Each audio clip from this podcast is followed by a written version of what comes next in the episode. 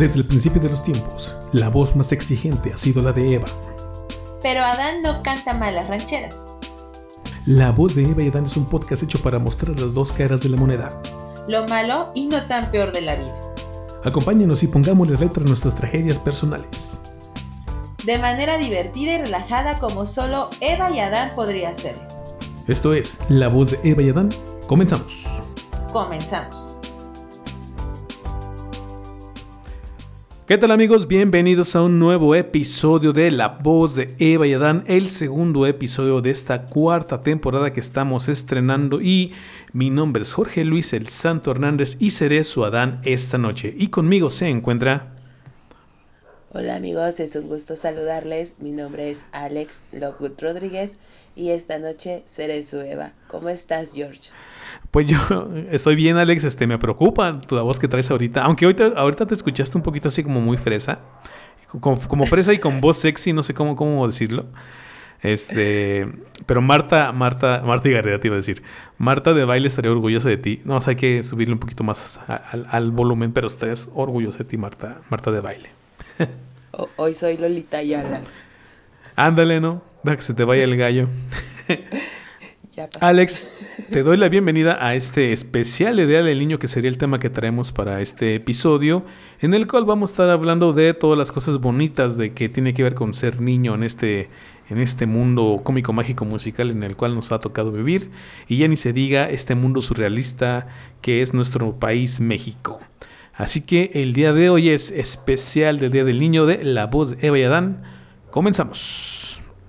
Alex, la niñez, esa etapa tan bonita de la gente, esa más bien esa etapa tan bonita de la vida, en la cual cuando somos niños queremos ser grandes y ya cuando somos grandes quisiéramos volver a ser niños, este, pues es una de las grandes etapas de la vida del ser humano, una, grande, una etapa en la cual eh, descubrimos muchísimas cosas, descubrimos el mundo, descubrimos las cosas buenas y las cosas malas de la vida eh, y somos prácticamente felices hasta que somos adultos y nos damos cuenta que éramos felices en aquellos tiempos. ¿Tú qué recuerdas de cuando eras niña, Alex?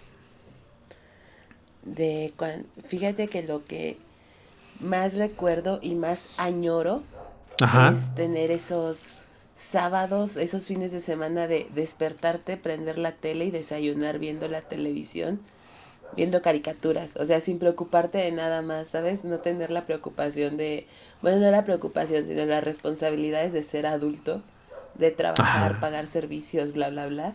Es como que, nah, échenme mi cereal y voy a ver mi caricatura, punto. sí, sí, efectivamente. Fíjate que yo también de lo que más extraño son esos eh, sábados del primer, del primer sábado de vacaciones, de vacaciones de ya sea de Semana Santa o de o de vacaciones de, de ¿cómo se llaman? De, de fiestas invernales. Bueno, de sí, de invierno. Sí. Este, donde, donde efectivamente te despertabas a veces hasta tempranito por ahí de las 8 de la mañana y este y, y la tele para ver las caricaturas. A mí me tocaron todavía en aquel tiempo eh, las de los Looney Tunes. Este, me acuerdo ah, ver, ver a Bugs Bunny y a todo eso, ¿no? Y igualmente con mi cereal, así. A mí me tocó el cereal de, de los cornflakes que no tenía azúcar entonces yo iba a echar la leche, echar el cereal y ponerle sus 3, 4 o 5 cucharadas de, azúcar, de azúcar, ¿no?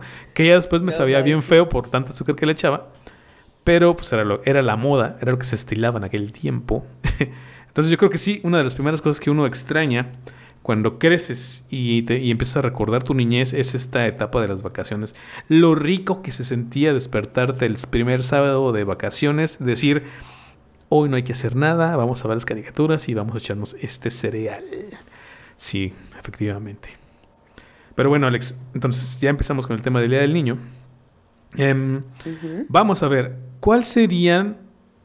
Eh, bueno, hablando de juguetes, vamos a hablar de juguetes. ¿Cuáles serían, cuáles fueron tus juguetes preferidos o de los que más te acuerdas que digas, estos me encantaban o me encantaba, me encantaba jugar a esto? Ay, es que es bien raro porque tenía juguetes, pero casi no jugaba con ellos. O sea, como que siempre he sido muy de que no, como no, de coleccionarlos o de que no se me arruinen. Mm, muchos o mucha variedad no tenía. Tenía muchísimas Barbies. O sea, era la niña de las Barbies.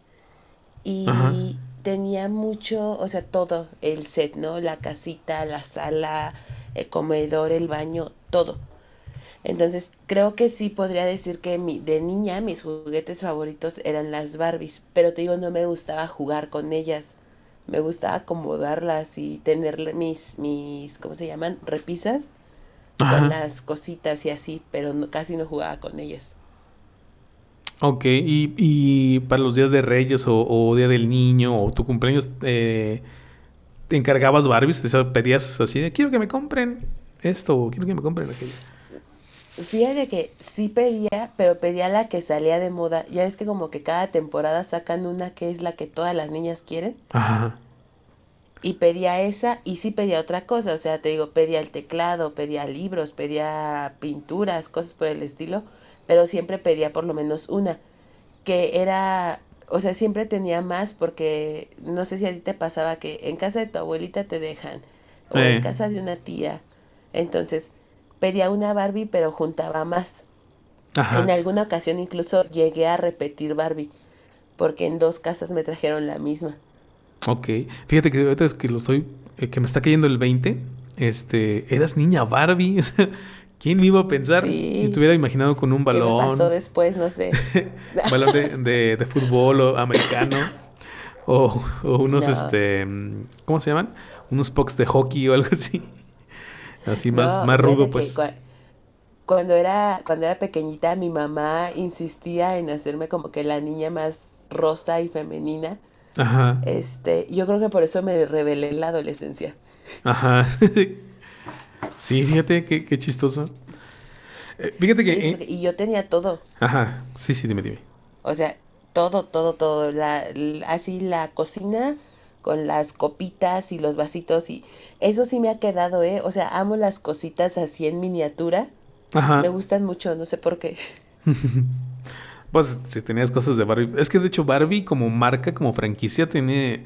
O sea, tiene la muñeca, pero tiene una gama de, de, accesorios y de cosas para la Barbie que, que desde tiempos inmemoriales este, se sabe que son, que son bastante llamativos para, para las niñas, que son, sí, para los niños, ¿eh? porque yo me acuerdo del, del Lamborghini de Ken. me acuerdo de, la casita esta también de la Barbie, que, que era la casa camper. Que, que era pues, una, una casita como un camper grandote que llegaba y abrías y se hacía así un, montón de cosas. O sea, sí había mucha, mucha variedad. ¿Qué crees que yo tuve esa, pero tuve la versión de los 80? Porque también tuve muchos juguetes que me heredó mi tía, la, la hermana más chica de mi mamá, que también fue niña Barbie. Y, este, y ese camper que tú dices, salió una versión en amarillo, grandota, eh, en los 80 y esa la tuve. Ok. O sea, en ese sentido te fue bien, ¿eh? porque aparte las cosas de Barbie siempre han sido muy caras. Entonces, sí, tenía ahí mis, mis, mis cosas de, de Barbie y este pero te digo, sí pedía otras cosas, pero ahora que lo pienso, por ejemplo, pedía los patines o el ese patín del diablo o cosas por el estilo, pero casi no las pelaba. También siento que fue porque como yo no salía a jugar a la calle, entonces era así como de qué hueva salir a patinar tú sola. Ajá. entonces, pues no, mejor me encerraba a estar peinando Barbies. Okay. Lo que sí nunca tuve fue Ken. Nunca me gustaron los Ken. ¿Por qué? ¿Te hacían muy, muy frívolos? Ah. No, o sea, como que para mí era de la Barbie, el Ken está de más. ah, ok. pues sí, de hecho no sé aquí que, en México por lo menos qué tan bien recibidos eran los Kens en las casas. O sea, porque yo me acuerdo de muchos niños que tenían Barbies o muñecas y, realmente nunca vi o nunca me encontré con una que tuviera sus Kens, ¿no? O el Ken siquiera uno para, para todas las Barbies. Sí, pues no. Pero fíjate, bueno, en mi caso, eh, de los juguetes que yo más recuerdo. Yo también era mucho de muñeco de acción, fíjate. Ahí me, me comparaba mi mamá a Batmans, Batmans de aquellos tiempos. Bueno, para la ah, gente que conoce, el Batman de la serie animada de los noventas, que fue el que me tocó a mí ver. Este, de ese tenía mi muñequito de Batman. De hecho, por ahí todavía lo tengo, pero ya un poquito despedazado por el paso del tiempo. Aparte de que un perro que tuve me lo mordió y le arrancó una pata. Yo le perdí la, yo le perdí la capa que traía. Pero pues ahí está todavía el Batman, todavía, digamos, como recuerdo, pues lo, lo puedo tener ahí. Además, y hablando de cosas así como accesorios y cosas de tipo la Barbie, en mi caso yo tengo la, la baticueva de, de Batman de, no manches. de la película de, de, ajá, de, de los noventas, pero era de la película de Batman y Robin, fíjate. Digo, para la gente que conozca o que se entere, que, se entere, que esté enterada de eso, este, tengo esa baticueva. Mi hermano tiene un Batman que es así como también este muy especial porque es como un Batman gótico. O sea, no, se salía del Batman típico que digo que era como las figuritas estas de acción. Y este era un Batman acá gótico en moto y, así la moto tipo murciélago. ¿Sabes? Teníamos unas, unas, cosas bien raras. Pero sí éramos mucho de muñecos de acción. Ya después nos pasamos a los videojuegos, pero ya fue como más en la adolescencia. Pero al principio sí era mucho de muñecos de acción. Y te digo, mis grandes tesoros podría ser esa, esa baticueva de Batman. Ahorita que lo estoy pensando. ¿Sabes? ¿Sabes que tengo y que mi mamá odiaba que tuviera, pero mi abuelo, su papá, eh, me, los, me los dio de, de, Reyes porque yo los quería? Eh, los Caballeros del Zodiaco. Ah, ok. Ajá. mi mamá los detestaba, o sea, detestaba que yo tuviera los Caballeros del Zodiaco, pero mi, mi abuelo me los compró, de esos que les podías armar la, vaya la redundancia, la armadura. Eran los que tenían una armadura que se tenía la forma del, del animal, ¿no? Podría ser, por ser cáncer, pues era un cangrejo, o escorpión, un escorpión, pegaso, un pegaso, literal. y tenía los caballeros del zodiaco. Ahorita que estabas diciendo de muñecos de acción, me acordé, dije, yo tenía, yo tenía, sí, pues eran los caballeros del, del zodiaco, porque los pasaban en el 7. Ajá. Ok. ¿Y todavía los tienes? O sea, y aquí metiéndome más, más en contexto de la, del coleccionismo. ¿Qué crees que los caballeros del zodiaco no los tengo? Porque este eso sí a diferencia de las Barbies sí los quería pero como que los quería porque como mi, tengo más primos hombres ah. entonces como que yo quería encajar con ellos sabes eh, entonces se me fueron perdiendo más bien me fueron robando ahora que lo pienso me fueron robando piezas de las armaduras y pues ya o sea no no los conservé. Conservo dos Barbies. Una que sí salió la colección dos años seguidos y después las descontinuaron. Entonces, este, tengo una de esas que esa me encanta porque tenía, era como que lo que yo quería hacer, ¿sabes? Porque era una chica, una Barbie que andaba como en snowboard. ah, ok, sí, sí le recuerdo. Y tenía cabello azul, bueno, una tirita de cabello azul. Y vestía pants. Entonces todavía la tengo. Y tenía las uñas pintadas de negro. Entonces todavía la tengo esa. Y una que era de mi tía. Ajá. Son las únicas dos muñecas, bueno, muñecas Barbie porque tengo otros juguetes, pero muñecas Barbies que conservo. Oye, mira, a ti y a mí nos tocó crecer, bueno, yo, a mí más, sobre todo crecer en los noventas. Me tocaron toda la década de los noventas y, y un poquito, tres años de los ochentas. Pero toda la década de los 90 pues me tocó también ver todos los comerciales de juguetes que salían en la temporada del Día del Niño.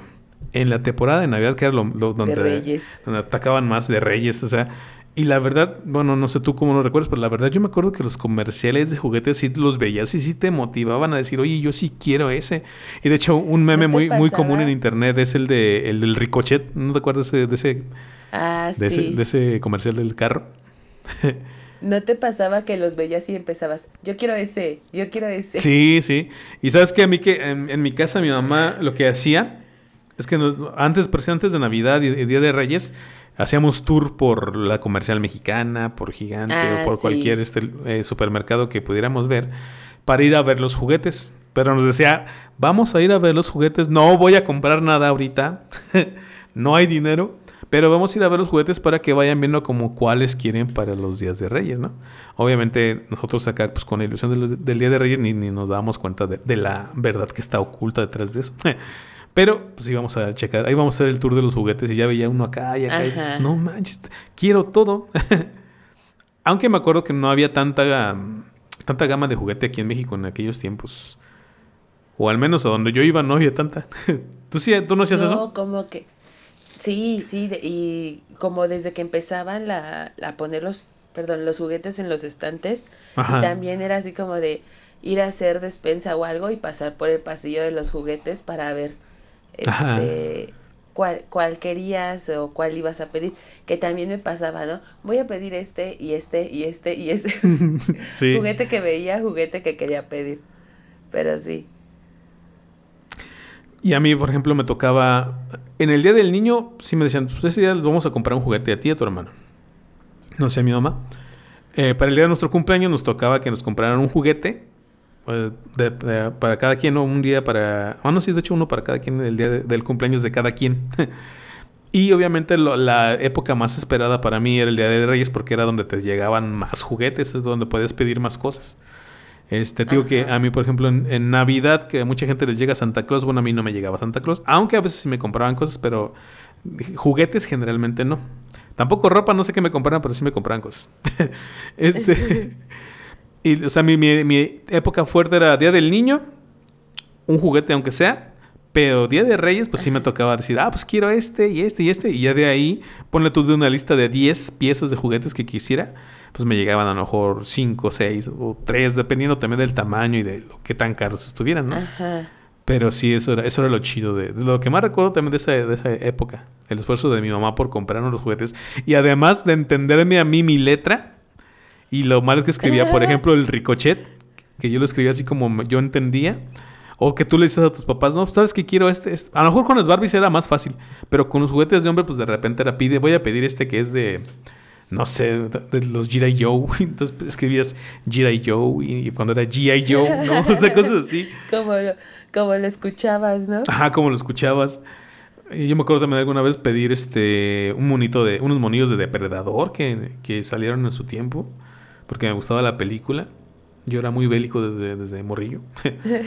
este, pero pues obviamente ponías depredador o predator o cosas así. Entonces a lo mejor tu mamá o tu papá decían, pues, ¿qué, ¿qué, quiere este niño loco, no? ¿Qué cosa satánica me está pidiendo aquí? ¿Qué está pidiendo? sí. A ver, entonces ya tenemos juguetes que teníamos preferidos. Alex, ¿cuál sería el juguete que nunca te llegó o que nunca te atreviste a pedir? Mi trauma de toda la vida. Tuve varios. O sea, sí, yo también. Tuve varios. Eh, el, el enuco que te digo que es pelón, que no tenía nada de pelo ni pintado de pelo. Ajá el nenuco, pelón. Ese fue uno. Y siempre quise un juego de química mi alegría. Ah, ok. Ajá. O sea, e, esos. Y nunca me los dieron porque mi mamá consideraba que era muy peligroso que jugara con sustancias extrañas. sí.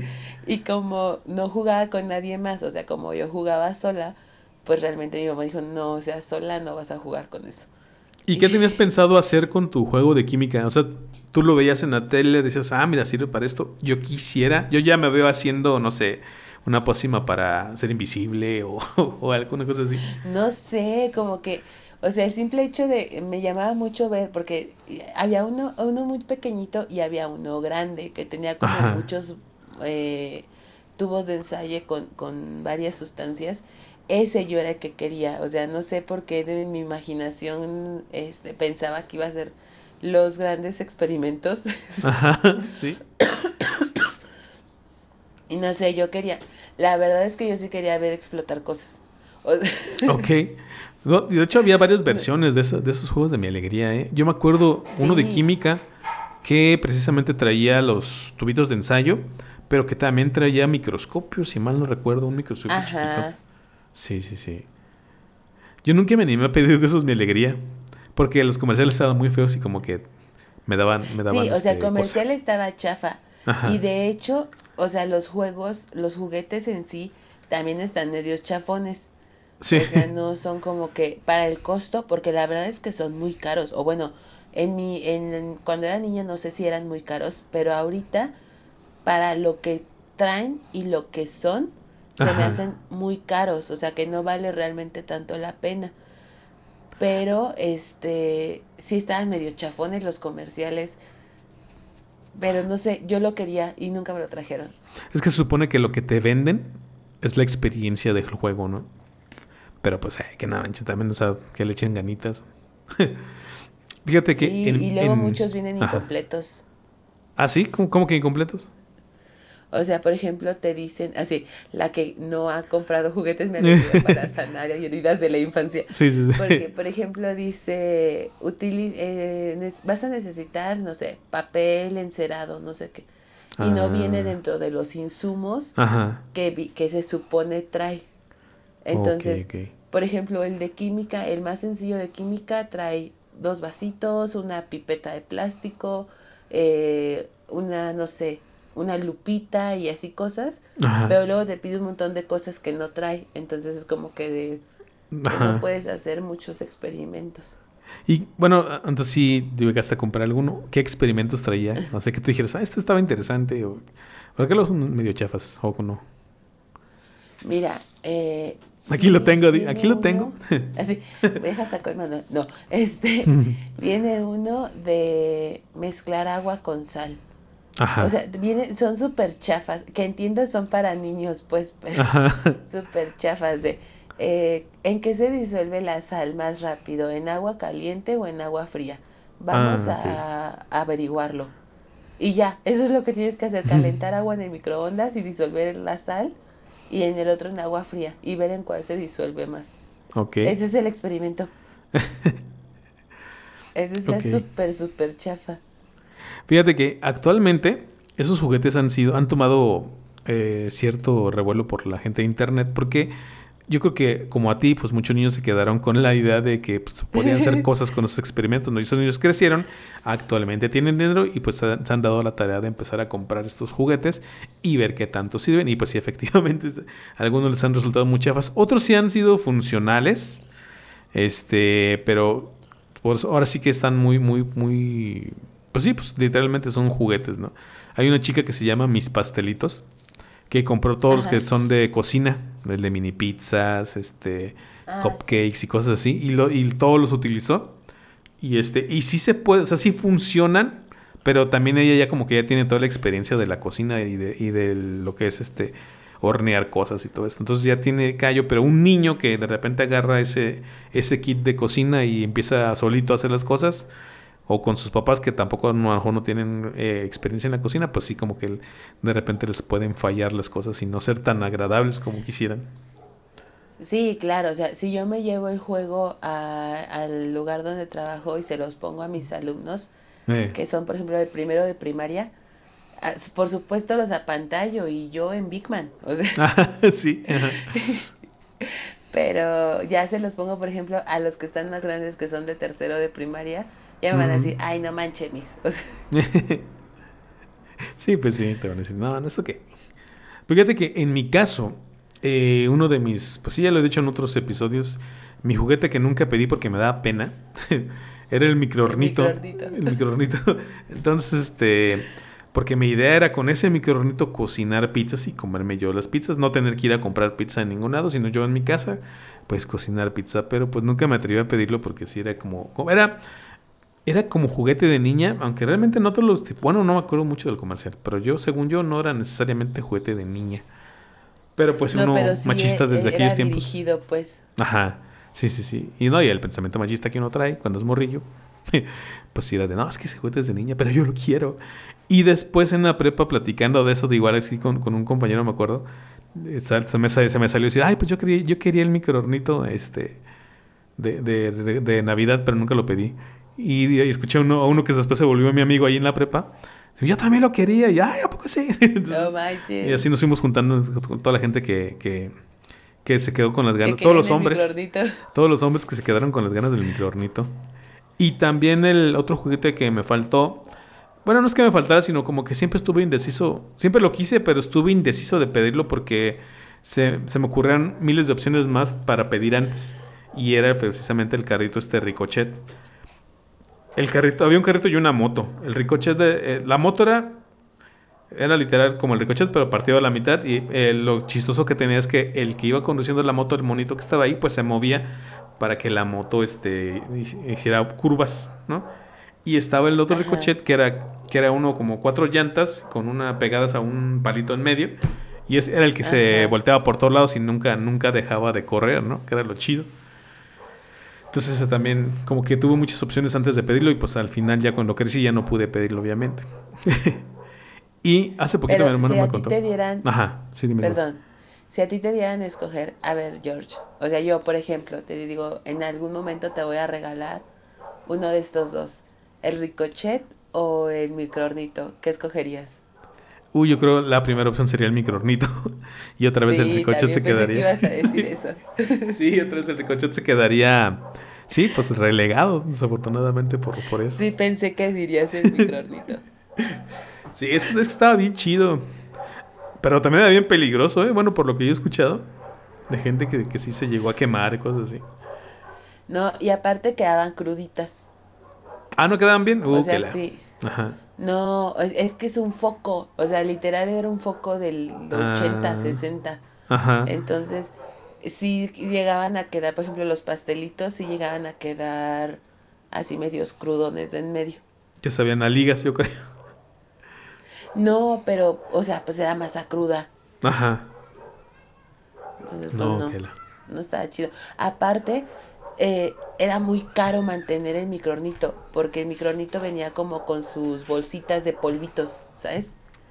Ajá. Y luego, Ah, o sea, sí. era para uno o dos pastelitos, por mucho tres, ponle. Ajá. Y después ya se te acababa la mezcla y ya. O sea, Oye, de veras, ¿verdad? Tenía, era, ya traía su mezcla, pero ya totalmente preparada, ya nada más para que le pusieras agua o leche, supongo yo, y Ajá. directamente la metieras. O sea, no, no era como que te decían, vas a hacer esto con, ma- con harina de tal y, y azúcar. no, ya eran Oh, polvitos y le sí, echabas cierto, agua o leche. Ajá. Y los repuestos eran carísimos. Y fíjate que esos yo nunca vi repuestos. O sea, sí llegué a ver el, el microornito, sí. pero repuestos no. Oh, ok. Y vendían todo por separado, el repuesto de la harina, el repuesto del betún, el repuesto de los chochitos, Ajá. todo venía por separado.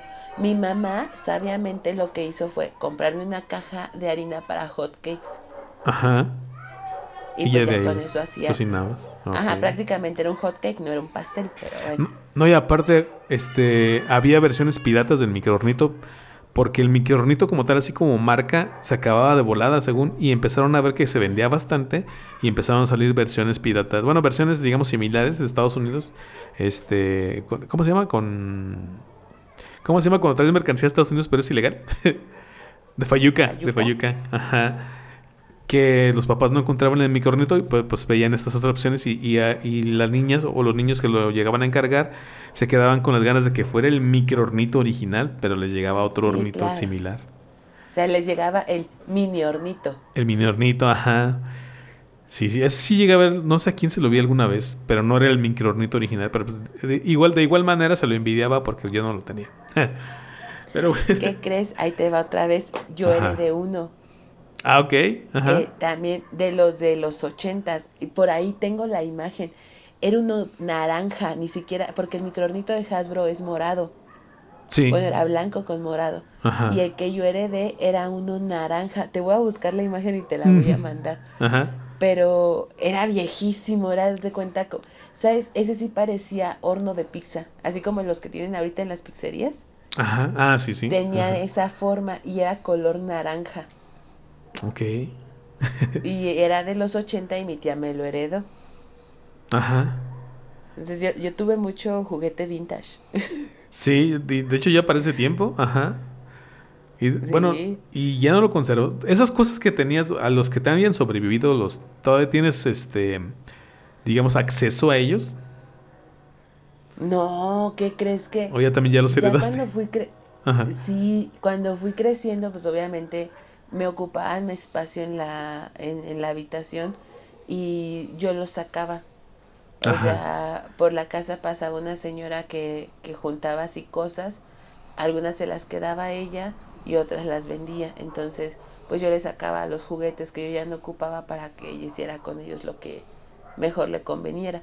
Ajá. Y se fueron, digo, nada más de todos esos así juguetes que después los busqué en internet y dije, ahorita les podría sacar una la nota, Sí. porque si hay quien los compre y tontamente yo los regalé, este, nada más conservo una muñeca. Pero busqué esa vez el precio del microornito ese naranja y estaba como en cinco mil pesos. Sí. Pero fíjate, de, ay, maldita sea. regresando un poquito a las Barbies, hay una Barbie que yo hasta me acuerdo también perfectamente del comercial de allá en los noventas, que era una Barbie que traía unos patines. Este. Y estos patines, supone que ponías a la Barbie en el, en el suelo y la movías y los patines sacaban chispas. Y esas Barbies yo las llegué a ver aquí en algunos de los lugares donde íbamos a ver los juguetes. Y actualmente una de esas Barbies en un video que, que chequé también en internet, este, la vendieron, o sea, la Barbie está en su cajita y todo, súper conservada, ya algo traqueteada por el tiempo, ¿verdad? Pero estaba muy bien conservada y la vendieron en 15 mil pesos y dicen, no manches. No manches. Pues la que yo tengo también está como en 7. 7 o 8. La que te digo de cabello azul. Ajá. Pero e, esa sí, mira, podría vender la que es de mi tía, pero esa del cabello azul como que le tengo mucho cariño y no, la vendería. Sí, no, pues también está el factor este nostalgia y el factor este el apego, ¿no? Sí, pues también. ¿Sabes qué pasa? Que como que sentí que me identifiqué, identifiqué con la, con la muñeca porque fue así de, no estaba vestida de rosa, no era como que, ay, quiero ser toda bonita, o sea, era más rebeldona. Ajá. Oye, una pregunta. Una pregunta sobre las Barbies. ¿Es cosa mía o, las Barbies de antes estaban más chichonas? no, sí. de acuerdo. ¿Verdad que estaban más chichonas? más caderonas. Ajá. Ajá. Y, sí, y como más caderonas tenían más pompa. Entonces sí, no, no, no estoy loco. no, ahorita hay una variedad enorme de Barbies. Incluso ya hay Barbies plus size. Ajá. Este pero sí como que trataron de no sexualizar tanto a la muñeca y le quitaron boobies y le quitaron pompis. Mm. Entonces, porque las de los 90, que fueron las que a mí me tocaron, 90 y principios de los 2000 estaban así frondosas. Sí, sí, sí, estaban muy, sí, sí, sí, tenían su carnita, diría por ahí. Pero bueno, ya tenemos entonces el juguete favorito, el juguete que nunca llegó. Ahora vamos a ver cuáles eran los juegos que jugabas ahora sí que de niña. Eh, no, es que tú dices que no eras tan sociable, pero bueno, algún juego jugaste y te gustaba. ¿De cuáles te acuerdas que tú digas, ah, este yo que Yo jugaba, digo, en la calle casi no jugaba. Se juntaban muchos niños porque si éramos como por lo menos unos 15, 20, más o menos eh, la edad. Eh, a lo mejor con una diferencia de uno o dos años, ¿no? Pero yo no me juntaba con ellos, me juntaba con una vecinita, que era ir a jugar con ella a su casa o ella a mi casa y jugábamos mucho a las comiditas. O sea, también coleccionista de trastes siempre he sido. y hasta la fecha. O sea, de señora soy la señora de los toppers. Entonces, este, perdón.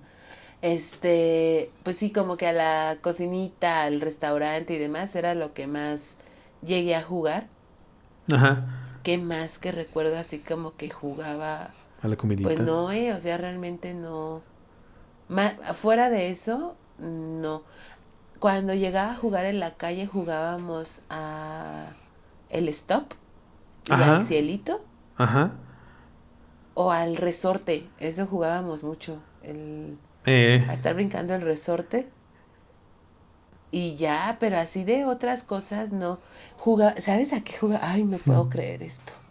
Qué, qué monstruo era yo de niña había una niña en la calle que era muy alta, o sea, era más alta que, bueno, cuando yo estaba pequeña, pues yo la veía demasiado alta, porque ya era más grande que nosotras. Ajá. Y este, y luego sacaba su vestido de la primera comunión. Ok. y jugábamos a ser novias. Ah. ok. Y lo usábamos de vestido de novia. Ay, qué horror. Bueno, pues es ahora sí que cosas de niños. Y... qué? Sí. Y, ah, ya me acordé, ¿sabes a qué jugaba mucho? Sí, es cierto eso que dicen que a qué jugaba mucho. Sí, es cierto eso de que infancia es destino.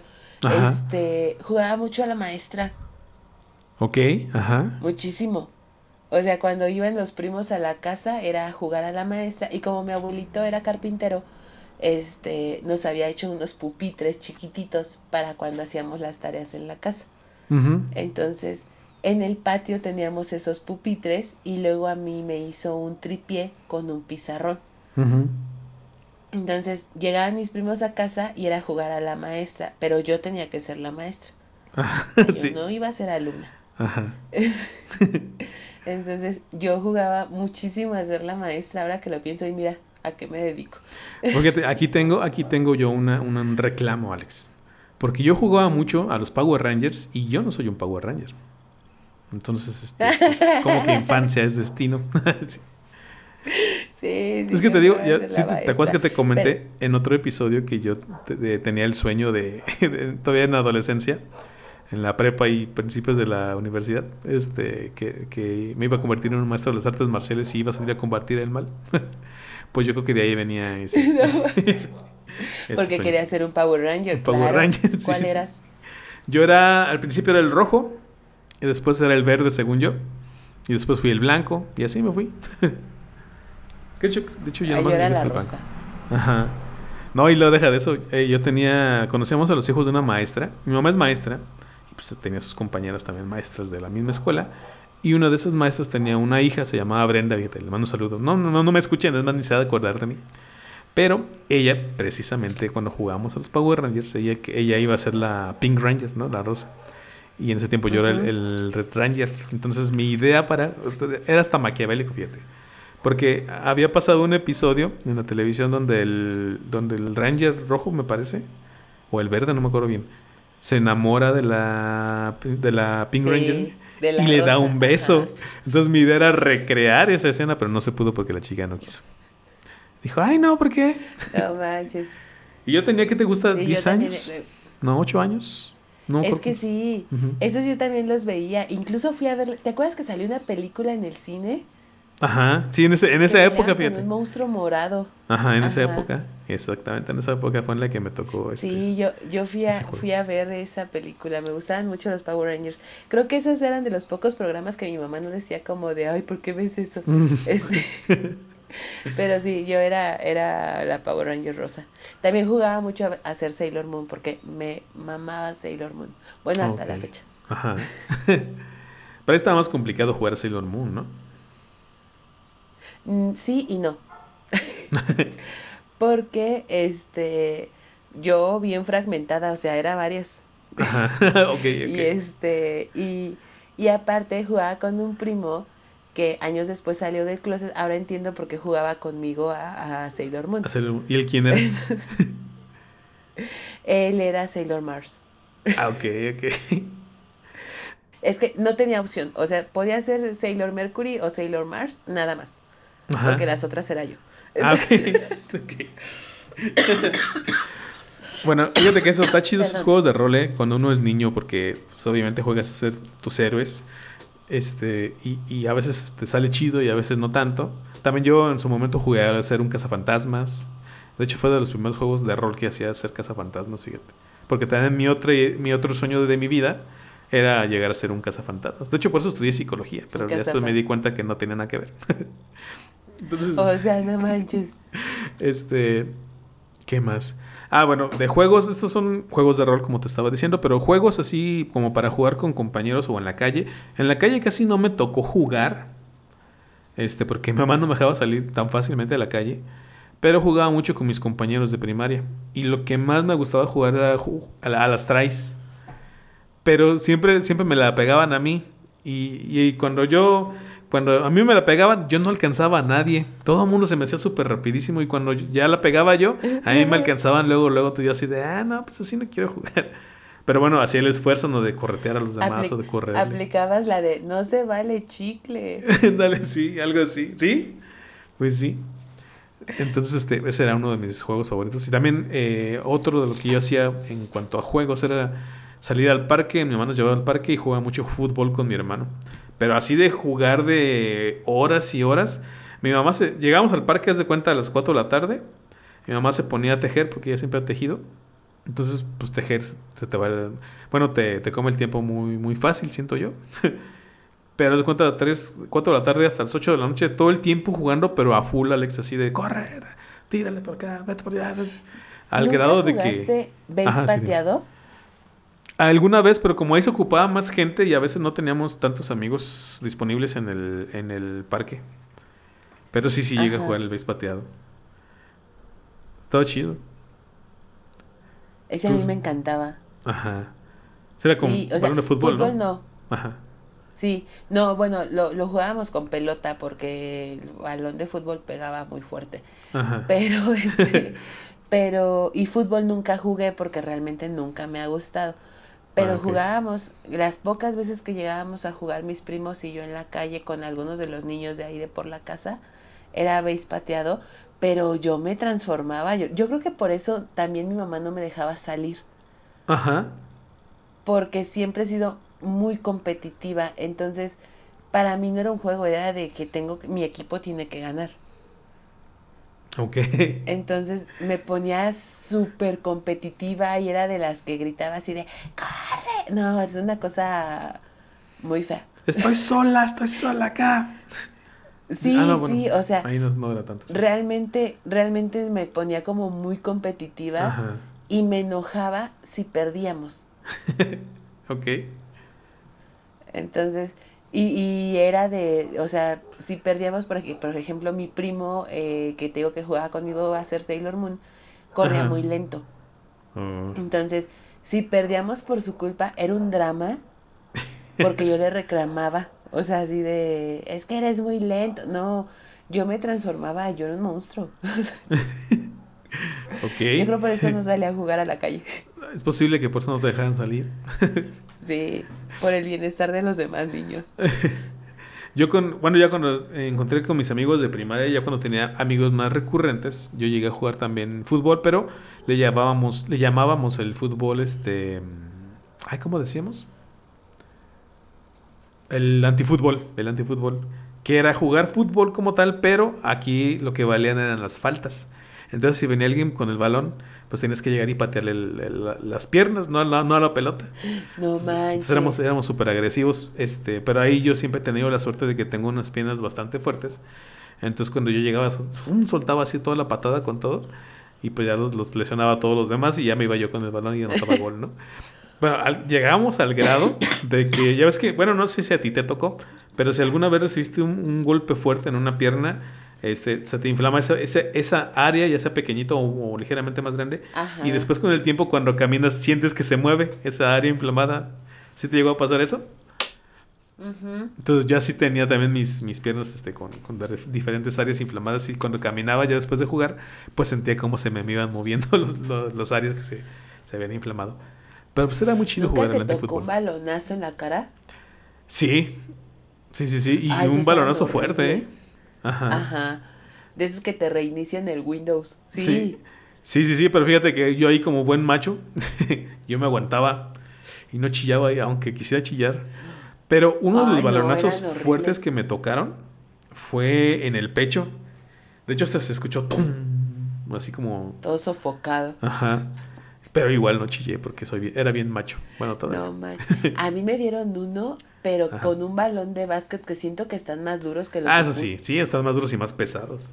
Y en la primaria, y yo ni siquiera estaba jugando, ¿sabes? De esas veces que vas pasando por la cancha y te y avientan el balón. Ajá. Te lo juro que yo siento que hasta dejé de escuchar por unos momentos. puede ser, puede ser. Sí, o sea, vi hasta estrellitas, de verdad, o sea, no feo. Oye, a ver, ya regresando a la, a la primaria, bueno, perdón, a los juegos, este, ¿Alguna vez fuiste a los juegos de, cualquier parque eh, aquí en México, no? Que donde están mínimo los columpios o la bola del mundo, la vuelta al mundo o los este, ¿cómo se llaman los los que son como una palanquita?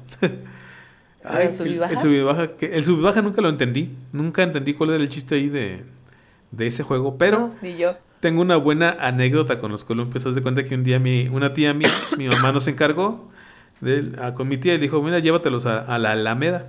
Ya es que en la Alameda siempre han existido el área de juegos este, para niños, está, siempre ha estado bien chida. O bueno, me, se me hacía bien chida cuando era niño. Entonces mi tía pues, nos llevó. Y ya, pues ponle tú que dije yo, ay, yo quiero estar en los columpios porque quería algo tranquilo y disfrutar el aire y ver la gente pasar.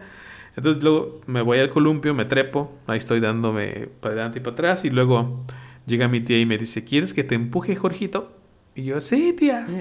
Y empieza mi tía, mira. Y empieza, pues empezó ligero, pero de repente sentí que la velocidad aumentó y de repente ya veía como que ya iba muy arriba. Entonces en una de esas, en una de esas, no sé qué hizo mi tía, la verdad. Pero me empuja y ¡pum! Yo salí volando del columpio. Salgo volando, pero, pero te juro que cuando salgo volando yo cerré los ojos y ya no supe qué pasó. Ya nada más desperté estaba con mi cabeza metida. Ah, para eso en Alameda en aquel tiempo, el área de juegos. Había arena. Había arena, lo, que, lo cual siempre ha sido una muy buena opción, porque ahorita ya le cambiaron a, piso blando, pero no lo mismo. Entonces yo estaba con mi cara enterrada en la arena, me, me, me ¿cómo se llama? pues digamos que perdí el conocimiento como por unos segundos, me despierto y veo a mi tía, ¿qué te pasó? ¿Qué te pasó? ¿Estás bien? Sí, sí. Y yo todo sangrado así de la, de la nariz. Y, pues sangrado en, la camisa blanca que llevaba. Total que nos fuimos y, mi tía, mi tía bien, bien espantada dice, ay, tápate. Para esto, cuando íbamos caminando a casa, pasaron patrullas de policía. Dice, tápate, ¿por qué viene la policía? Y van a decir que te golpeo. Y le digo, no, pues golpeas, pero me aventaste del columpio. no manches.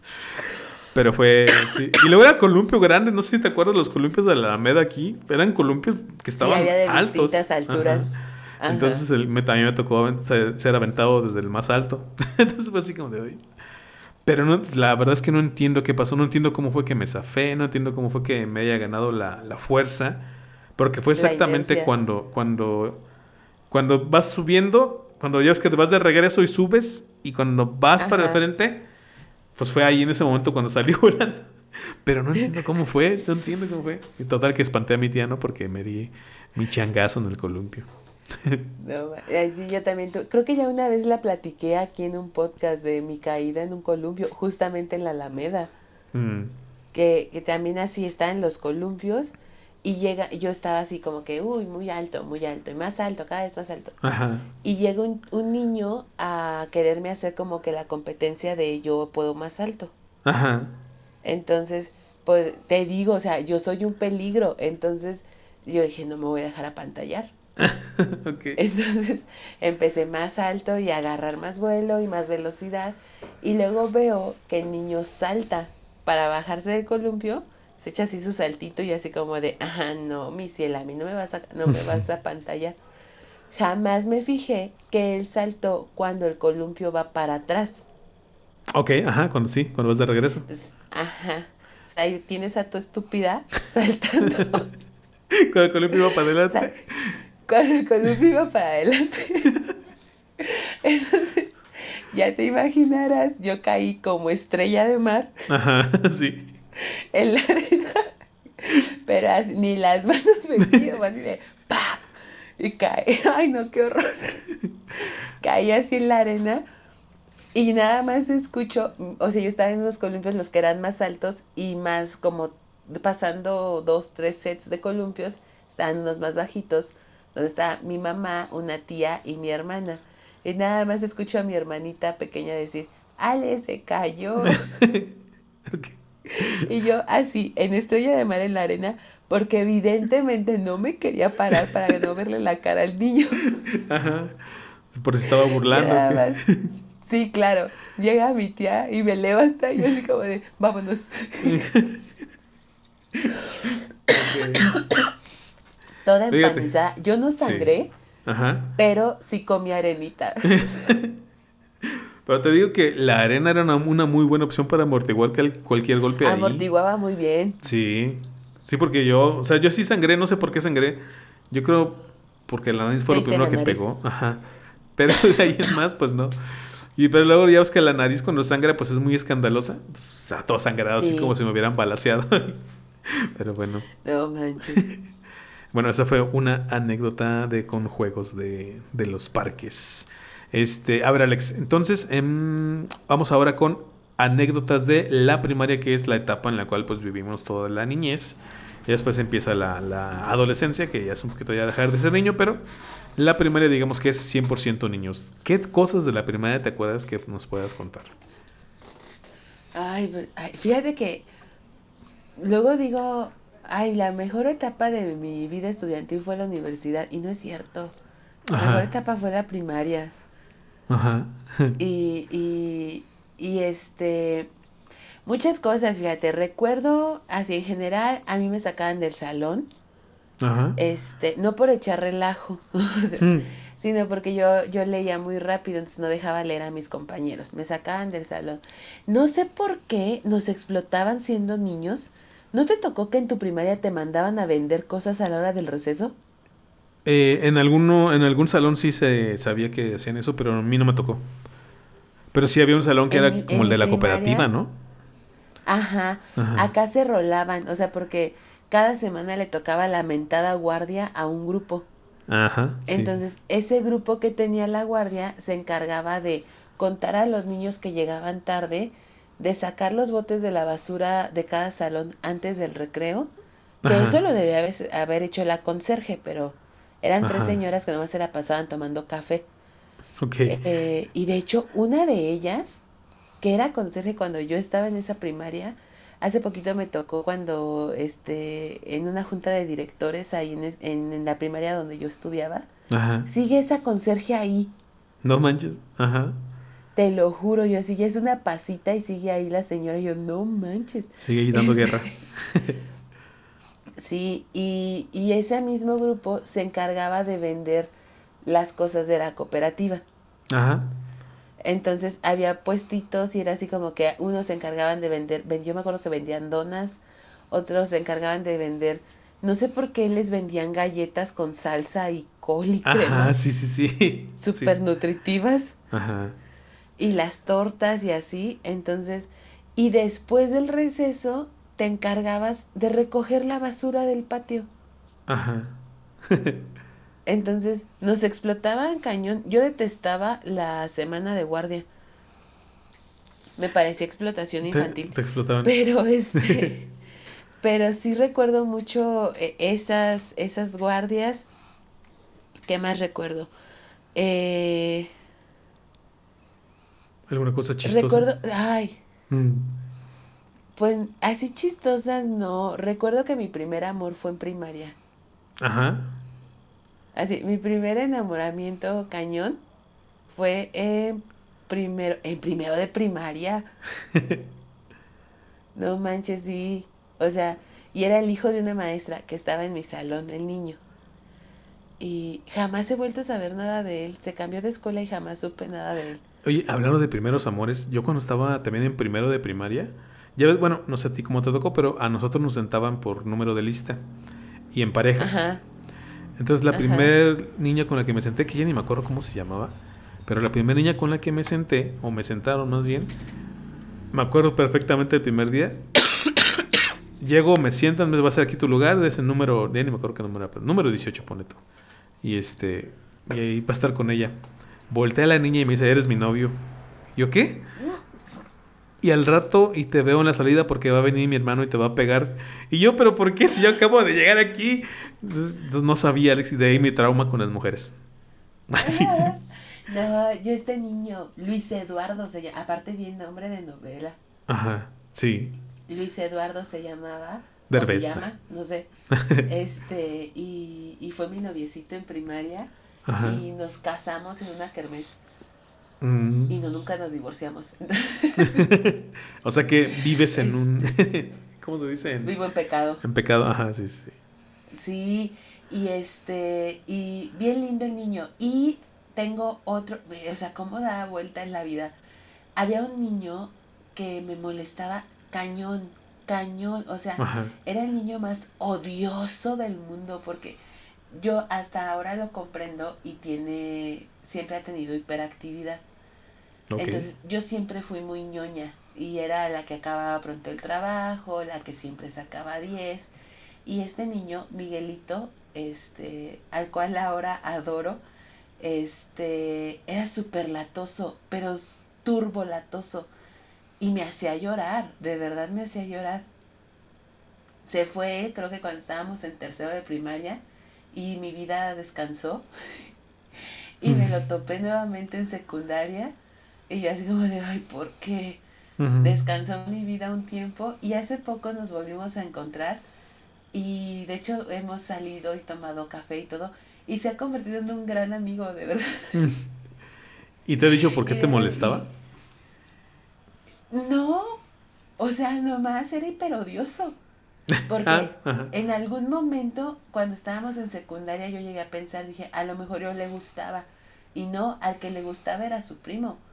Pero ah, yo no sé por qué Miguel me molestaba tanto. Entonces, era muy odioso. Y ahorita se ha convertido en un, gran, gran amigo. Este, y lo quiero muchísimo, pero me da mucha gracia el hecho de que de verdad en primaria no lo toleraba. ¿Y nunca llegaste a quererlo golpear? Ya es que tú eres así como agresiva. no, ¿qué crees que no? En primaria no, en primaria todavía era un ser de luz. ah, ok. este, mis problemas de ira empezaron en la secundaria. ah, ok, ok. no, como en sexto, en sexto, es que sabes que siento que yo en la primaria viví muchas cosas y viví las traiciones de las amigas y, los desamores y como que eso me fue curtiendo. ah, ok. Ya para, ya para sexto de primaria yo ya era este monstruo que soy ahora. Entonces, Sí, sí, sí, ya te, ya te habían, ya te había, la vida te obligó. Sí, claro, o sea, yo no era así, la vida me hizo así. Este, pero, pero no, los primeros años no, eh, como que era muy, eh, muy rosita, muy, todo lo veía bonito.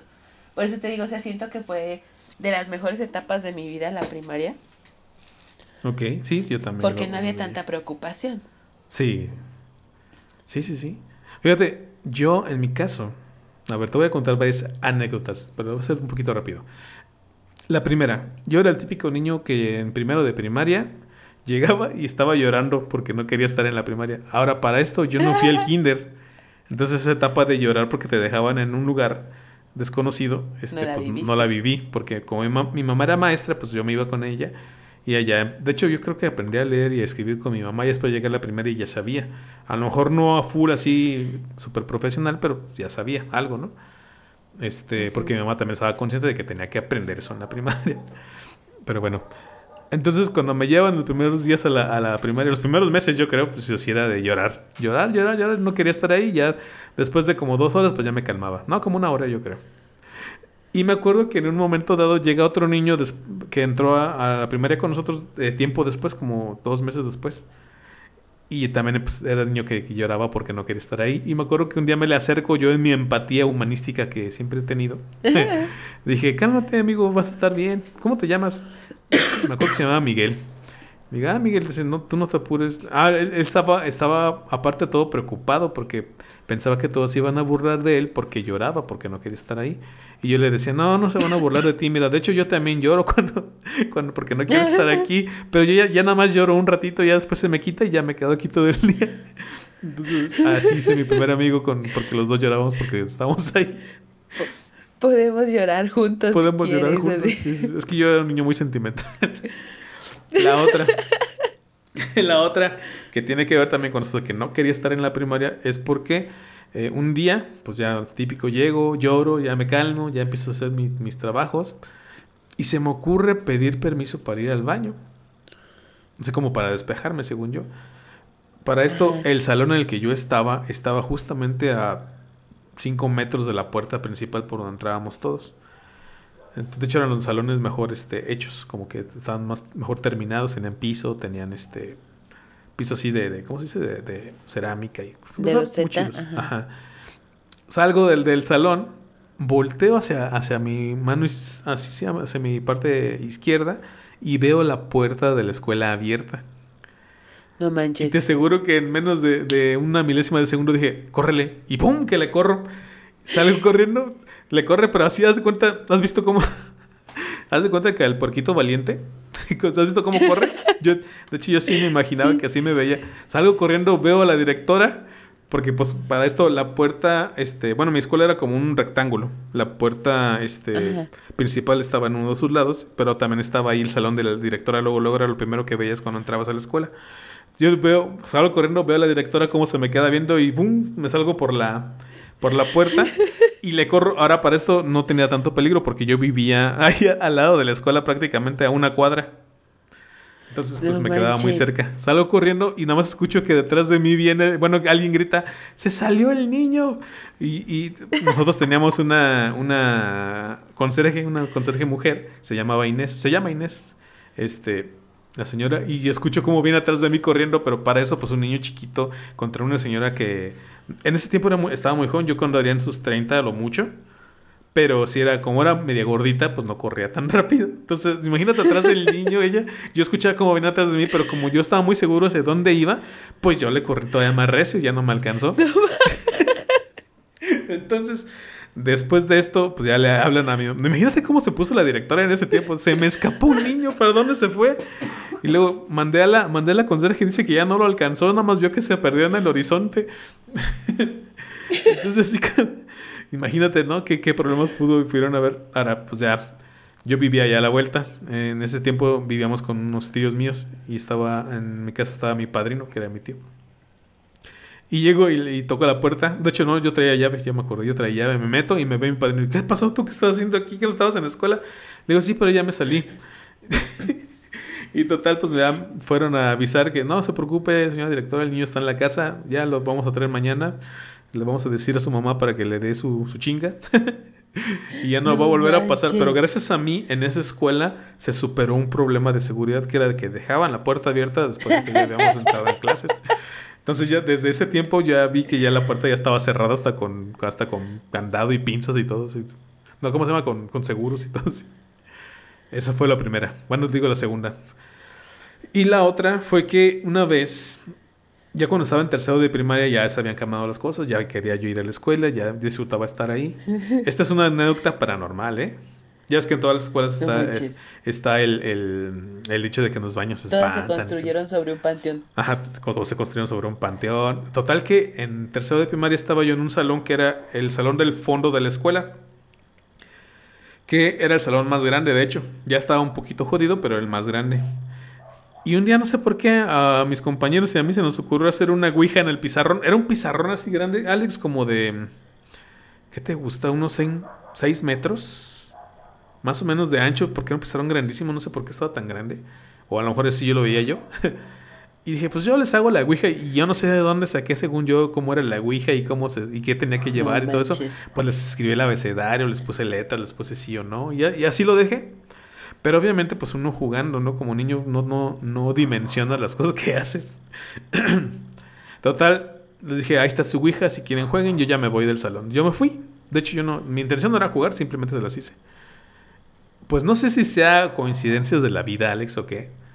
Eh, a la hora del recreo se quedan mis compañeros en el salón, empiezan según ellos a jugar y se suelta un olor como azufre que venía del salón. Manches. Y así de que, ah, caray, ¿qué está pasando aquí? De hecho, ese olor nunca se volvió a sentir en la escuela, al menos hasta el tiempo que yo estuve. Pero sí fue así como de. Y me acuerdo cuando empezamos a hablar y todo el mundo decía, pues, ¿qué está pasando? ¿Qué está pasando? Yo me fui al salón y dije, oye, pues, ¿qué pasó? Y todos así como de, pues es que empezó a oler raro. ¿Estaban jugando? Yo les dije yo, sí. Y luego, pues ya. Como, empezó a oler raro, pues ya mejor ya no jugamos. Dije, ok, pues no sé cómo le harían, pero pues tal vez se habían invocado algo o tal vez se había despertado lo que estaba ahí, no sé. Pero eso fue una, una de las cosas que me pasaron en la escuela. Sería chido saber si mi maestra en algún momento dado vio algo, no sé, la maestra que tenía en aquel tiempo. No manches. ¿Cómo ves esa anécdota paranormal de la escuela? Y ya por último, ya cuando... no, pues así, así suele pasar, Alex. Ya por último, llega el momento de la escuela en el que pues ya estás en sexto, ya llega el día de la graduación, vas a tu misa y todo, haces tu baile, el típico vals de, de graduación de, la, de aquí de México y tal vez de Latinoamérica. Y yo dije, no voy a llorar, ¿no? porque yo te, yo te he dicho, yo soy una persona muy sentimental. Entonces yo, yo pensaba, no, no, no, me va a ganar el sentimiento, esta escuela, ya viví lo que tenía que vivir aquí, no voy a extrañar a mis amigos. ¿Y qué pasa? Pues que a la hora de que nos empiezan a tomar, a dar los papeles y a pasar lista, veo a mi maestra llorando. Y luego, luego yo me quebré y empecé a llorar y tengo una foto donde estoy en la graduación con mi maestra, yo llorando y mi maestra también llorando así los dos con los ojos rojos. Entonces así como, te voy a extrañar. Y yo, maestra, no me deje. Entonces yo sí fui uno de los que lloraron en su, en su fiesta de graduación de la, de la primaria. De la o sea que tú sí tuviste vals. Sí, yo sí bailé. Ajá. Nosotros no. ¿Por qué? Mi maestra, no sé, mi maestra de, de sexto de primaria eh, es una mujer a la cual yo adoro y admiro mucho y, te, y lo he mencionado creo en alguna ocasión muchas de mis prácticas educativas son eh, enseñanza de ella. Ajá. Y este, pero ella era así como que muy recta, muy fría en ese sentido. Y yo creo que por eso me identificaba tanto con ella. Y ella no, no nos hizo hacer vals. Me acuerdo ah. que hicimos misa. O sea, nos llevaron a misa, que nunca he entendido por qué si la escuela es laica, nos hacen ir a misa. misa. Ajá.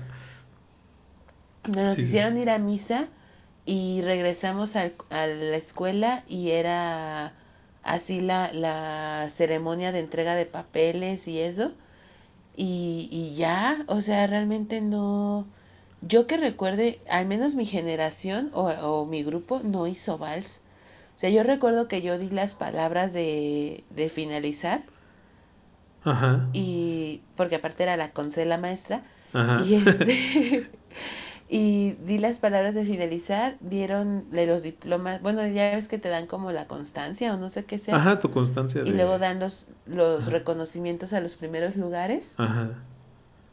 Y ya, no hicimos así vals. Lo que sí recuerdo es que todos llegaban, los, los niños, les llegaba el tío o no sé qué era de ellos o sus tías. Ajá, con, un arreglo de flores artificiales.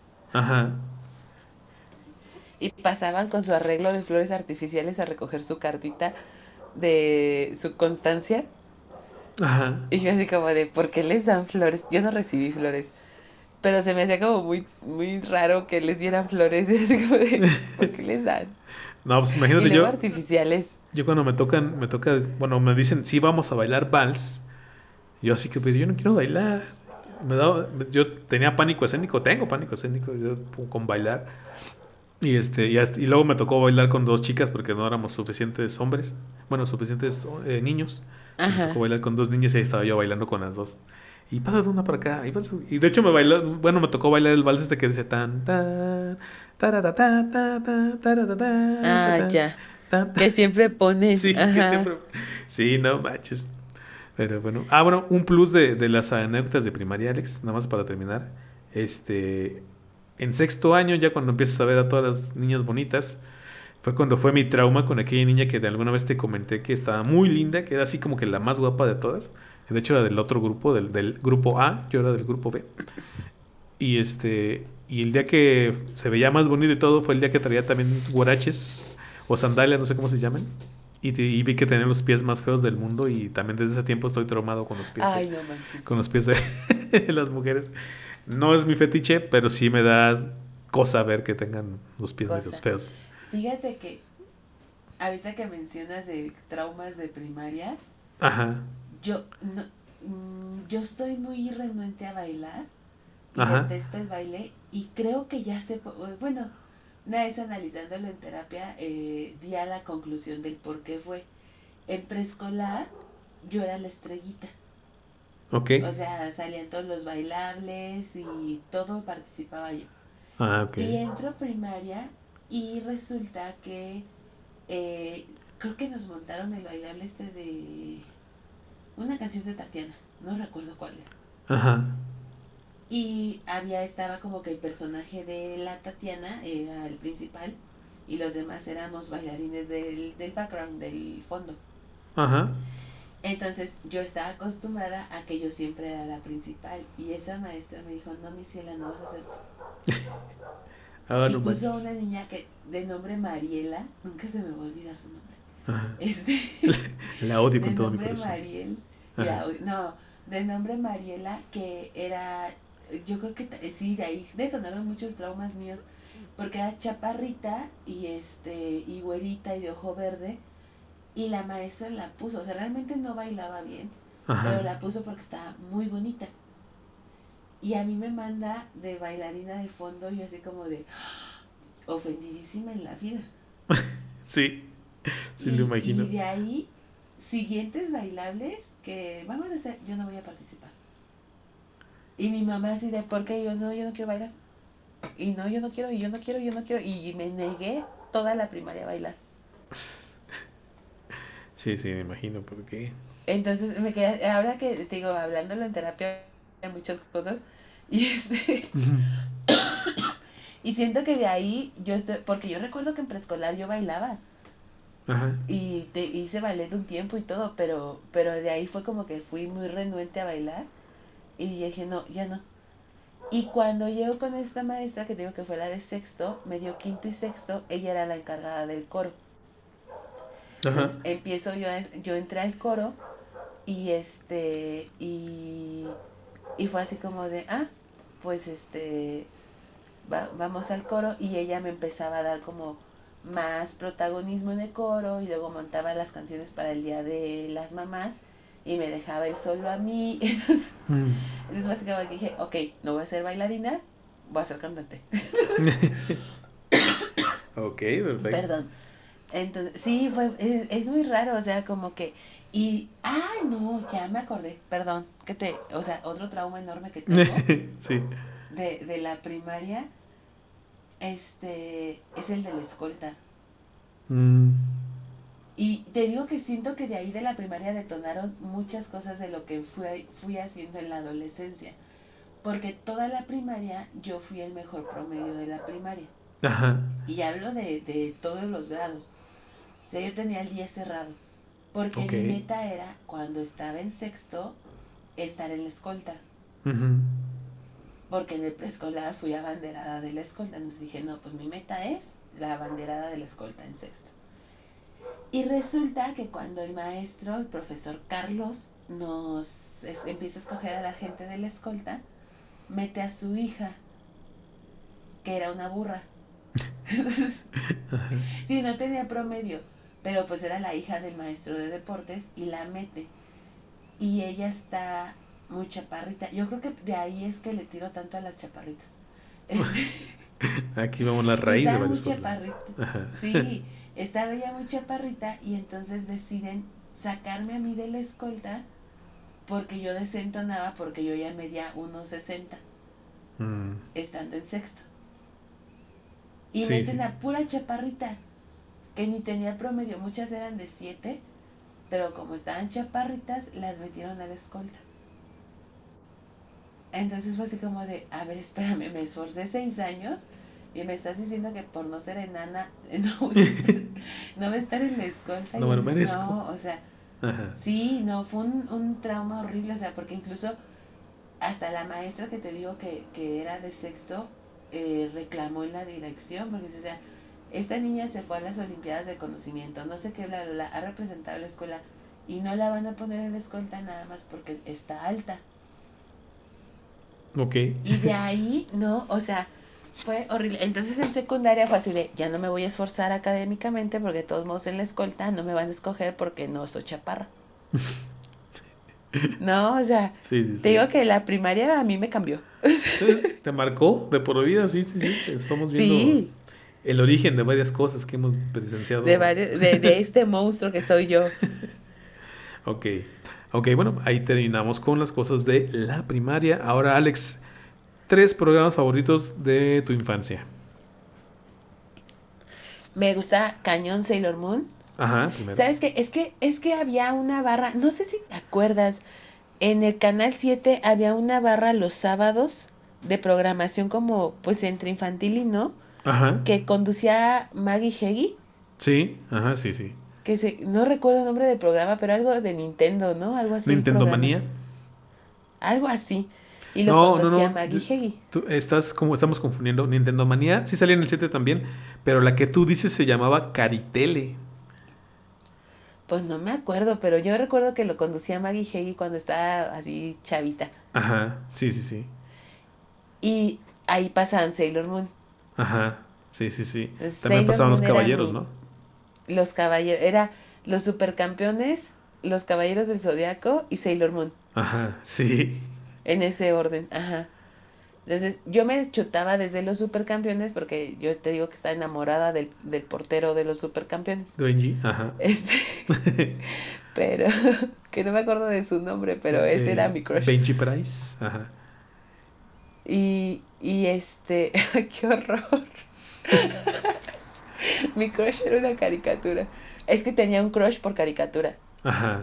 Era, era Benji y de los super no, de los caballeros del zodiaco era el, el rubio, ¿cómo se llama? Este yoga. Él era mi crush. Ajá. Ajá. Fíjate que yo siempre tuve la curiosidad. Ajá. Bueno, a ver, dime del, otro. Super varonil, mi crush.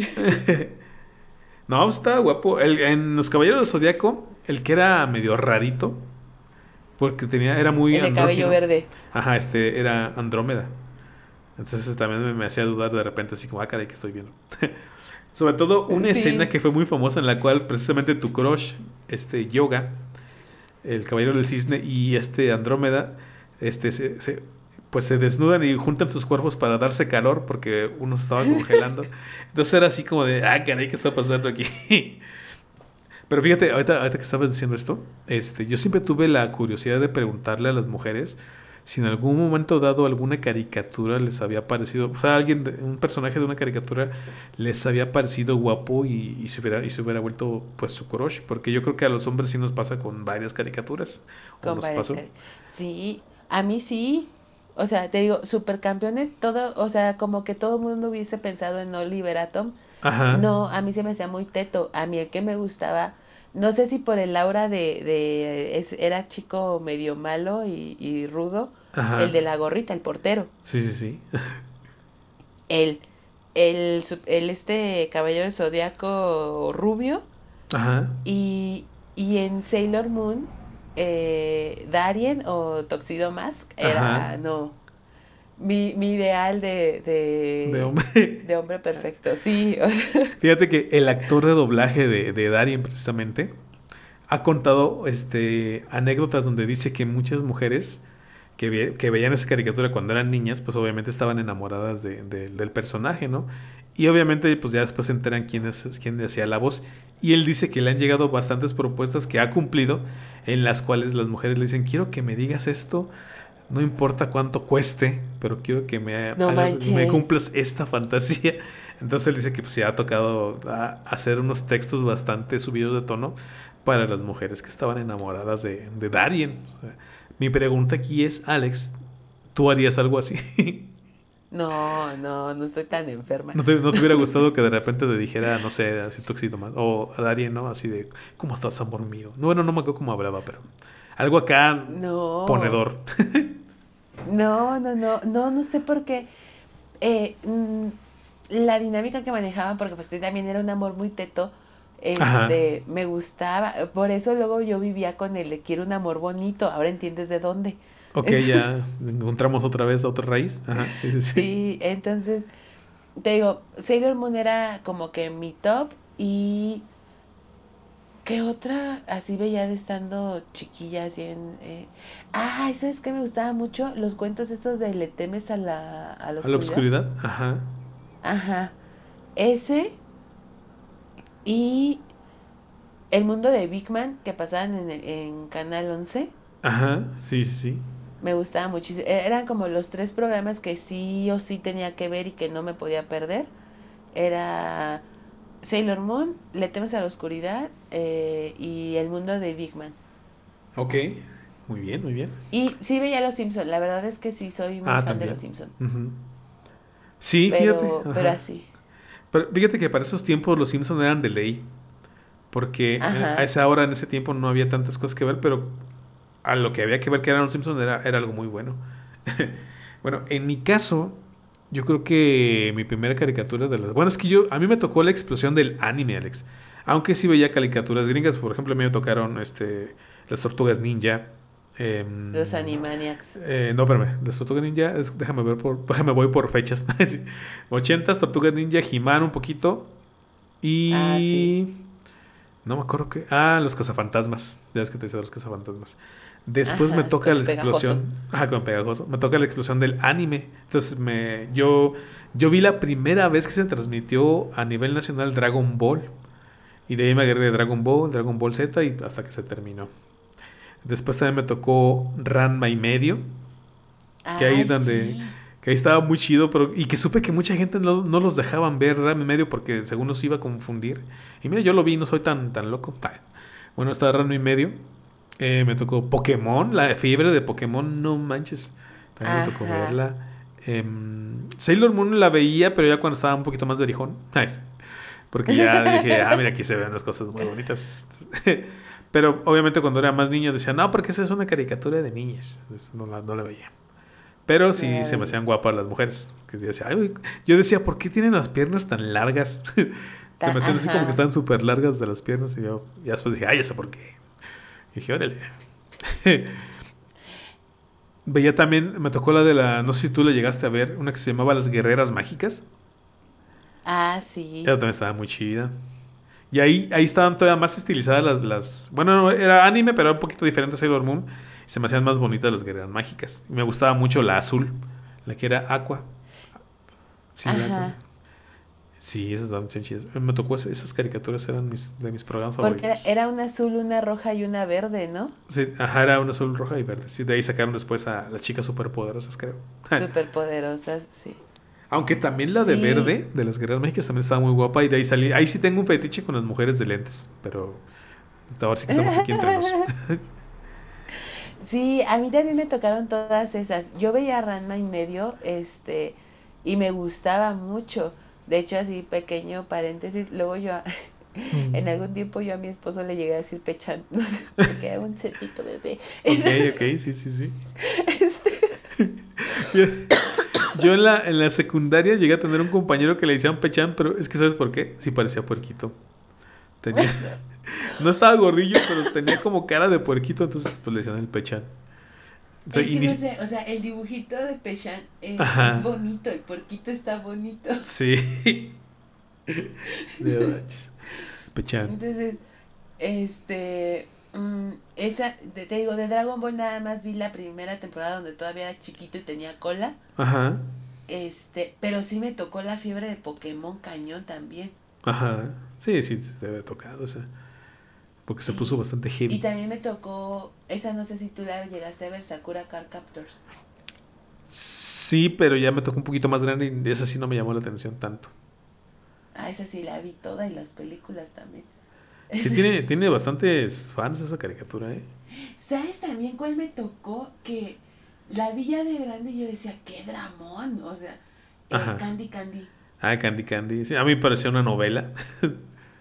sí, o sea, yo la vi y de hecho tenía el álbum de las estampitas. Ajá. Y así como sacaban el de Goku, también sacaron el de Candy Candy. Sí. Y tenía el álbum de las estampitas y la veía con mi mamá, pero ya después la empecé a ver de grande y yo decía, ay, no manches, qué drama de esta niña. ¿Cuánta toxicidad? Y me aburrió. Ah. Ya de grande la vi y me aburrió, no la terminé de ver. no. Bueno, oye, pero hablando también, por ejemplo. ¿Eh? Perdón. Me tocó Heidi también. Ah, Heidi, sí. Fíjate que esas, esas que eran como. Esas caricaturas eran como setenteras. Esas me aburrían bien harto a mí. Sí. Ah, y a pesar de todo, pues sí llegué a ver una que otra. Pero, ¿qué te iba a decir? Este, hablando de crushes eh, con, los personajes del anime, yo creo que mi primer crush fuerte fue con Bulma de Dragon Ball. Porque en las primeras temporadas de, de Dragon Ball, a Bulma la ponían que vestida de conejita, que vestida de como de mm, como de árabe, no sé cómo se puede decir. O sea, le ponían, tenía muchísimos estilos, así como quien dice. Y sí, sí, sí, lo dibujaban muy, muy, muy bien. Y Bulma siempre ha estado muy bonita. ¿Sabes quién se me hacía más bonita? No sé si es porque salía también como que de cierto moldecito, número 18. Ándale, también número 18. Ah, esa fue ya, pero fíjate que a mí no tanto, porque como era robot, no, no me inspiraba tanto. Pero había otro personaje que se llama Lunch, también estaba muy bonita la, la que era Lunch. Bueno, la monita, pues, el dibujo. Entonces yo creo que sí fueron de mis primeros crushes. Pero hablando de series de live action, ahorita me estaba acordando que mi primer crush fuerte también con una mujer de verdad. No, no, no. Bueno, sí también China, pero no, la que me gustó fue una chica que se llamaba, una actriz que se llama Melissa John Hart que salía, no, que salía en, en Clarisa te lo explica todo. Era un programa que salía. Clarisa lo explica todo. Ajá, Clarisa lo explica todo. Ahí me gustaba bien, bien harto, ¿no? Sí, sí. Ya después obviamente la seguí en Sabrina y todo. Pero sí. A mí el de Clarisa no me gustaba tanto, pero sí me gustaba el de Sabrina. Y creo que de Sabrina sí la vi toda la serie, ¿eh? Sí, pues duró bastantes años. O sea, al menos en la serie pasó de la preparatoria a la universidad hasta que terminó la universidad. ¿Y se casó? Se casó. Ajá. Sí, sí la vi toda. Ahora que lo recuerdo, sí vi toda la serie de, de Sabrina. Pero a mí me gustaba mucho Shina, la princesa guerrera. Ajá. Ahí de Shina a mí me gustaba que la que era su compañera, como su segunda al Ah, sí. Sí, ¿cómo, cómo, cómo, se llamaba? Tenía un nombre hasta no, yo me acuerdo. acá como celestial. Pero, a mí me parecía magnífico y era como un wow, porque estaba acostumbrada a puras series donde el protagonista era hombre. Ajá. Y de repente ver a esta amazona así que les partía su pedazo, me parecía genial. Sí, fíjate que aquí hablando de Amazonas, la serie de la Mujer Maravilla que era como setentera, hace poquito la estaba viendo. Ese no nos tocó de infancia, pero hubiera estado muy bueno que la hubieran pasado aquí. Pero me, di cuenta que no la pasaron aquí porque sí, la Mujer Maravilla enseñaba mucho. Y las, y las Amazonas cuando salían. Linda, Linda Carter. Y la verdad estaba muy guapa la mujer, pero sí, tenía, sí estaba como que su traje muy sugerente. Yo creo que por eso no la pusieron aquí en México. Pero hubiera estado chido porque hubiera empoderado a muchas mujeres por el hecho de verla, porque sí, para su tiempo sí estaba adelantada en el sentido de cómo ponían a una mujer fuerte que no tenía miedo, que no, que no este, que no se hacía menos ante los hombres, pero que tampoco los humillaba por humillarlos, ¿no? Entonces, y aparte luchaba contra los nazis. luchaba contra nazis y contra cosas así que tú dices, no manches. Y luego las amazonas en la isla donde, de donde proviene la Mujer Maravilla, pues andaban así con sus vestidos como bien vaporosos y se les veía, pues ahora sí que se les marcaba todo el cuerpo. Entonces yo siento que también por eso no, no, la, no la pusieron. Pero sí, te hubiera gustado la Mujer Maravilla. y bueno, ahí están los crushes de la infancia. Alex, ya para terminar, tres películas, bueno, antes de terminar, mejor dicho, tres películas de tu infancia. Ay. Así las que ponías diario, que podías ver diario. Justo hace, hace un par de días me salió el recuerdo. Este, hay una película que se llama La Princesita. Ajá. Este, creo que está, es, es dirigida por, por Cuarón. Ah, sí, sí, sí. Este, de, de los primeros trabajos de, de Cuarón en Estados Unidos y este que es de una niña que se va a un orfanato porque creen que su papá murió en la guerra. Ajá. Pero realmente su papá nada más perdió la memoria. De hecho está basada en un libro. Ajá. Eh, esa película es una película que hasta la fecha puedo ver sin ningún problema. Este, me gusta muchísimo, es yo creo que de mis películas favoritas y es de esas películas que llegué a ver con mi papá, entonces tiene como que un significado muy especial para, para mí esa película, como que el verla me hace recordar mucho eh, eh, pues mi vida al lado de, de mi papá. Ajá. Este, esa, esa es una que puedo ver una y otra y otra y otra y otra vez y no me canso de verla. Aparte es muy buena, este, y la estética de la película también está muy, muy bien lograda. Eh, ¿Cuál otra? Así que recuerde que de mi infancia que me guste mucho pues sí fui chica Disney, entonces todas las películas de Disney me gustan mucho, pero una de mis favoritas eh, son los Aristogatos. Ajá.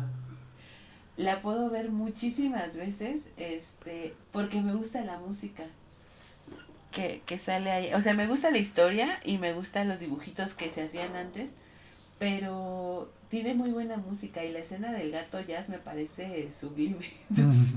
Ok. Este, ¿y cuál otra? Que recuerde sí que, que veo muy seguido y que no me canso. Ay, El Rey León. Ok.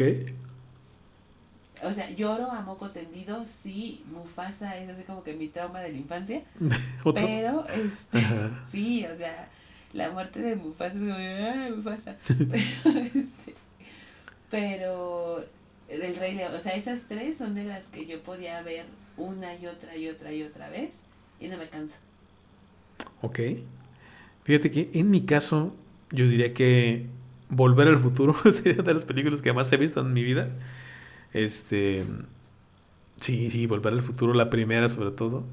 Bueno, a veces todo. Bueno, en, en aquellos tiempos, cuando ya salían las, las, películas en la televisión abierta, ves que se hacían en el canal 5, que era el canal que tenía mejores películas en su tiempo se hacían los fines de semana de película y te ponían toda la trilogía completa. permanencia voluntaria. Ajá. Entonces yo sí me aventaba todas de Volver al Futuro cada, vez que salían. De ahí podría irme también a de los cazafantasmas, la 1 y la 2. Son de las películas que cada rato veía. Pero hablando de películas extrañas que yo no sé por qué veía porque se me hace, siempre se me ha hecho muy aburrida, aunque luego ya le voy agarrando el gusto, es una que se llamaba Hook, el Capitán Garfio, que era la, una versión live action de, de Peter Pan donde Peter Pan es este Robin Williams. Robin Williams. es. Es una película que dices, no manches, está, para ese tiempo, para un niño, la verdad está aburrida. como que es más para adolescentes, adultos. Pero bueno, yo la veía cada rato, hasta la rentaba, fíjate. Me acuerdo que hasta la rentaba en VHS. Y este, ahí estaba viendo Peter Pan. Y. nunca me gustó, se me hacía muy aburrida. Es que sí está, sí está muy. Es que era como para ponerle muchísima atención y pues para niños no, no, no alcanzaba. No, no, no pegaba muy bien. Pero bueno, Alex, entonces serían las películas que hemos visto, los programas que vimos de niños, los juegos y los juguetes favoritos que hemos tenido.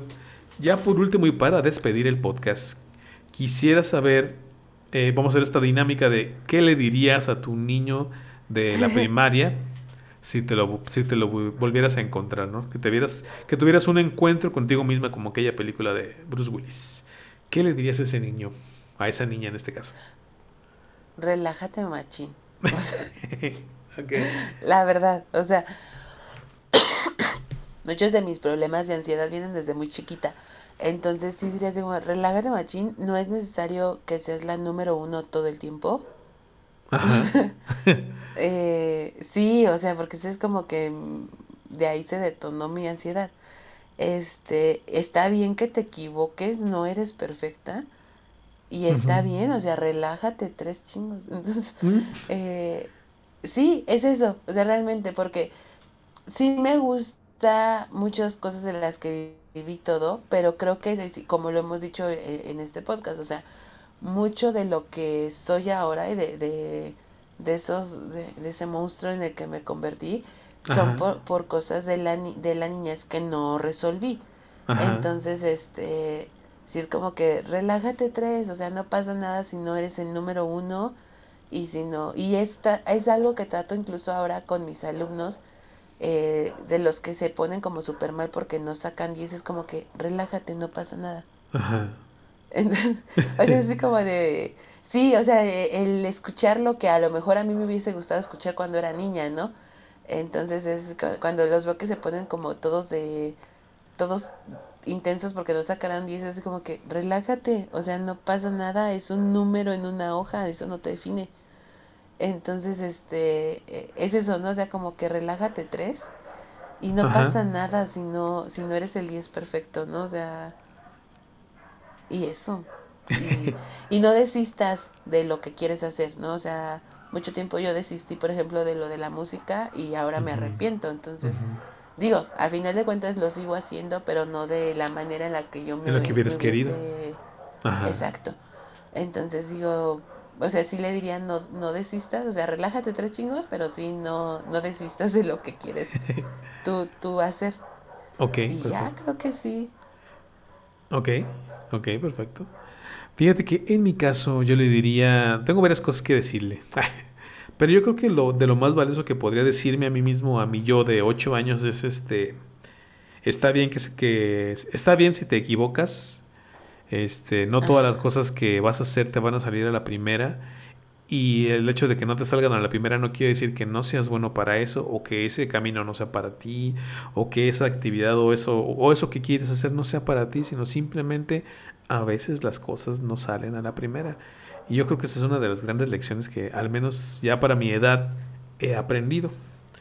De ahí también este le diría los adultos no siempre tienen la razón a veces están sesgados por sus mismos eh, prejuicios, por sus pensamientos, inclusive por traumas que traigan ellos en la, en la, desde la niñez, ¿no? Entonces, no te, no te dejes llevar tanto por la opinión de tus mayores. O sea, sí es importante a veces eh, conocer la opinión de alguien que tiene más experiencia que tú, pero obviamente no quiere decir que tenga toda la razón del mundo y que solamente lo que esa persona dice es lo que se tiene que hacer o cómo se tiene que hacer, ¿no?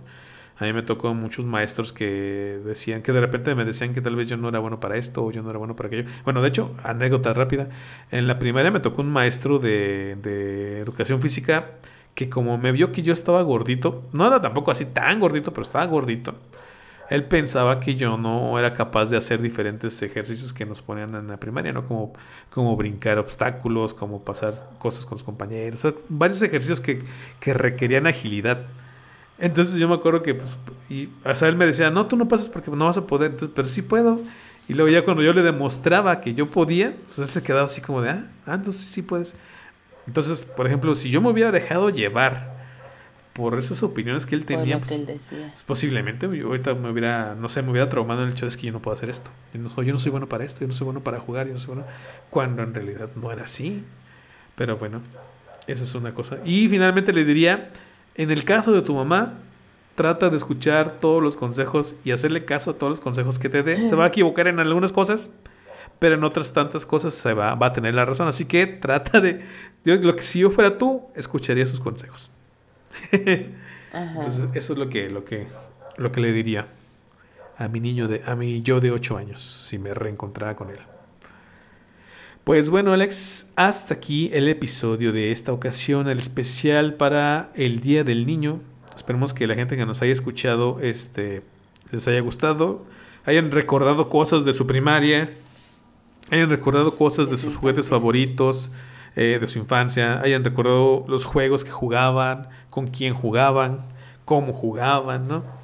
Este, y también, si tienen, y, si, pueden hacerlo, hagan este ejercicio de qué le dirían a su niño de 8 años, a su niño que estaba en la primaria, este, con los conocimientos que ahora tienen como adultos, porque también es como caer en cuenta de muchas cosas que, vas, que has aprendido a lo largo de tu vida y darte cuenta que el hecho, bueno, el tiempo que has vivido no ha sido en vano. Alex, ¿qué últimas palabras ya para despedirnos, por favor? Pues eso, ¿no? O sea, eh, disfruten y, si en algún momento nos llega a escuchar a alguien que es pequeñito, no quieran adelantarse a etapas y demás, porque la verdad, como tú lo dijiste al inicio del podcast, ya cuando creces te das cuenta que la, la, etapa de tu niñez era la más padre. Entonces, este, y hagan ese ejercicio también de si se quedaron con ganas de algo, por ejemplo, de un juguete, este, hagan el ejercicio y cómprenselo, está, está padre. La verdad es que eh, te das cuenta que el juguete era una tontería, pues, pero, pero te ayuda, o sea, está, está padre. Eh, darte ese como, como apapacho a ti mismo, ¿no? Y, y, a tu niño interior, este, darte ese, ese gusto si pues, tienen la oportunidad, háganlo. La neta está, está padre. No compren juguetes, mi alegría, no valen la pena. Este, perdón, mi alegría nunca nos pues, patrocinará. no, no, perdón. Pero no, que no nos patrocinen. Mejor, ¿no? Pues sí. Ok, Alex, pues hasta aquí el episodio del día de hoy. Gente, nos vemos en el siguiente. Hasta luego. La manzana ha sido mordida y es tiempo de salir del paraíso antes de que una vez más nos lleve el diablo.